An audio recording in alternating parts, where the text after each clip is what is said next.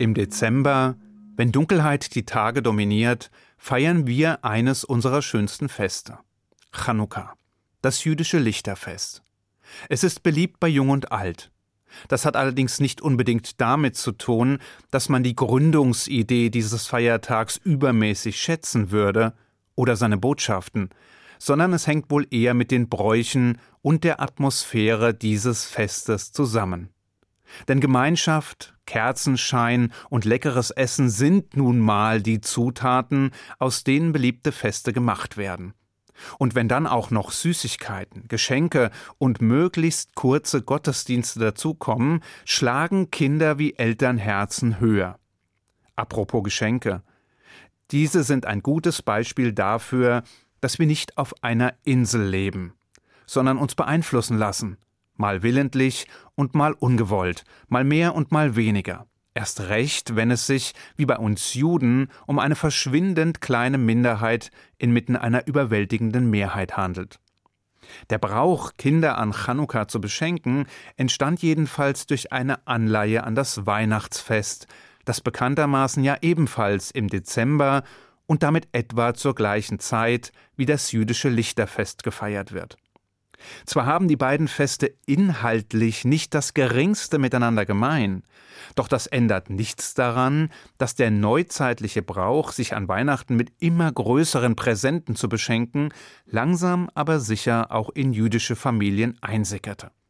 Denn je größer und teurer die Weihnachtsgeschenke, desto trauriger und enttäuschter blickten die jüdischen Kinder drein, denen solch prachtvolle Gaben bis dahin verwehrt blieben.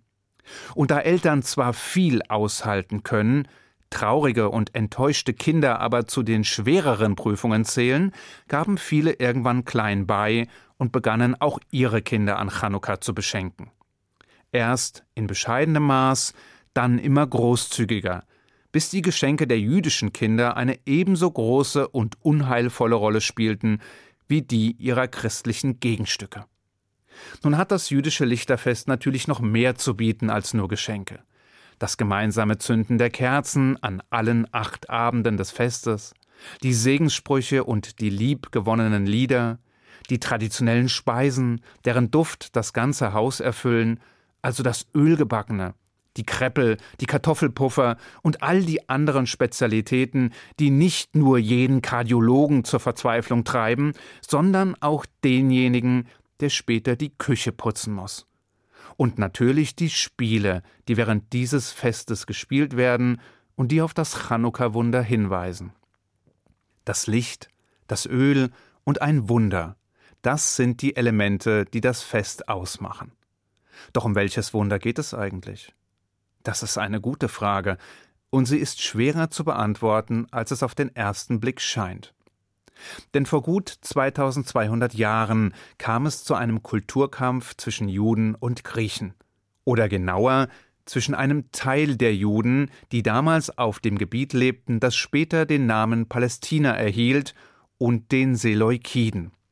Letztere wollten das Territorium in und um Jerusalem nicht nur militärisch kontrollieren, sondern wollten die Juden obendrein dazu bewegen, die hellenistische Lebensweise anzunehmen sich also dem Genuss, der Kunst und dem Körperlichen hinzugeben.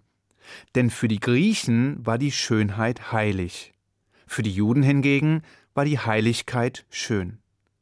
Doch nicht wenige erlagen den verlockenden Reizen der hellenistischen Lebensart. Als der Seleukidenherrscher Antiochus allerdings obendrein gewaltsam versuchte, den Juden ihren Lebensstil zu verbieten, als er dies mit Verboten und Todesstrafen durchzusetzen versuchte und schließlich auch noch den jüdischen Tempel schändete, da lief das Fass über. Und eine Gruppe von Juden, genannt die Makkabäer, setzten sich zur Wehr und lieferten sich einen mehrjährigen Guerillakrieg gegen die Großmacht, den sie schließlich für sich entschieden. Um den geschändeten Tempel nun wieder für seine eigentlichen Zwecke weihen zu können, war reines, koscheres Olivenöl nötig, um den zentralen Leuchter wieder anzünden zu können. Die Griechen allerdings hatten saubere Arbeit geleistet und alle Ölkrüge im Tempel zerstört. Alle bis auf einen, den man in einer Ecke fand und der noch einen kleinen Rest reinen Olivenöls enthielt. Einen kläglichen Rest. Und doch brannte das bisschen Öl ganze acht Tage lang, bis neues, reines Öl herangeschafft werden konnte. In Erinnerung an dieses Wunder etablierten unsere Weisen im darauffolgenden Jahr das Chanukka-Fest. Und dieses feiern wir nun seit gut 2200 Jahren. Mit viel Licht, viel Öl und viel Freude über das göttliche Wunder. Und doch ist etwas seltsam, sehr seltsam. Denn der eigentliche Knackpunkt der Geschichte war gar nicht die Begebenheit um den verbliebenen Ölkrug, sondern der außergewöhnliche Sieg der Makkabäer über die Seleukiden. Das Verblüffende war der militärische Sieg einer zahlenmäßig deutlich unterlegenen Gruppe gegen eine militärische Übermacht.